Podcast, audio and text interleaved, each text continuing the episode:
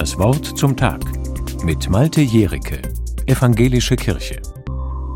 Heute halte ich Ihnen eine Moralpredigt. Das muss ab und zu auch mal sein, finde ich. Gut, wenn Sie jetzt noch nicht ab oder umgeschaltet haben, dann halten Sie Moral offensichtlich auch nicht für völlig unnötig. Gut so.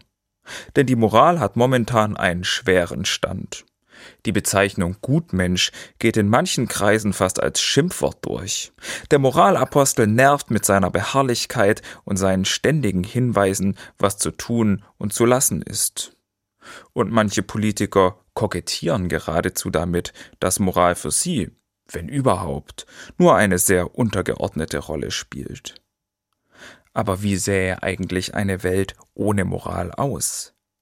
Ich will mir das gar nicht ausmalen, denn kurz und nüchtern beschrieben geht es bei der Moral um Grundsätze und Werte, die das Leben in einer Gesellschaft regulieren und die allgemein akzeptiert sind. Welche Werte bedeutend sind? Das kann kein Einzelner festlegen, aber wer andere für ihre Moral kritisiert oder ihnen Moralismus vorwirft, sollte zumindest eigene Ideen für das Zusammenleben einbringen um herauszufinden, ob diese konsensfähig sind.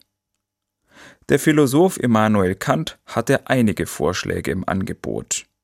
Er hat vorausgesetzt, dass jeder Mensch für sein Handeln Verantwortung trägt. Deshalb, meinte er, soll man nur nach Prinzipien handeln, von denen man möchte, dass sie auch allgemeines Gesetz sein könnten. Das ist ein Denkansatz aus der Zeit der Aufklärung im 18. Jahrhundert.